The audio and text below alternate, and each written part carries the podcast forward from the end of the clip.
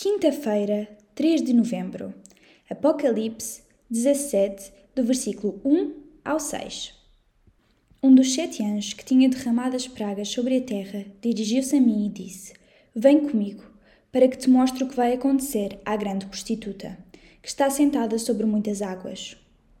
Os governantes juntaram-se a ela, violando a obediência e fidelidade que deviam a Deus e os habitantes da terra embriagaram-se com o vinho da sua corrupção e imoralidade sexual.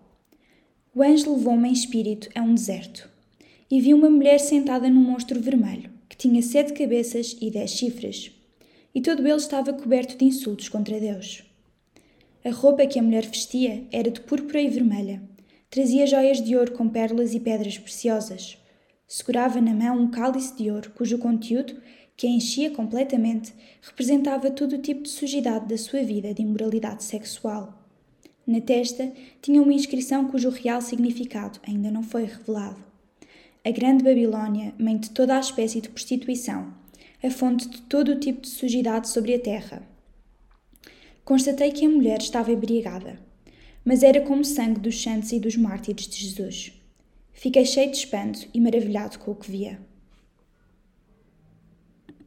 Aqui, Roma é descrita como a grande meretriz, alusão à libertinagem sexual vivida no Império e, em particular, na capital, Roma.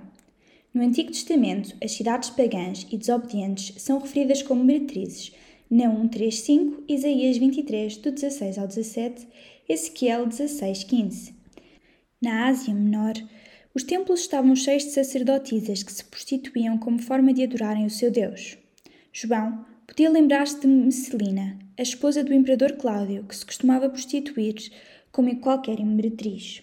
Que o Senhor nos ajude a fugir da prostituição física e espiritual.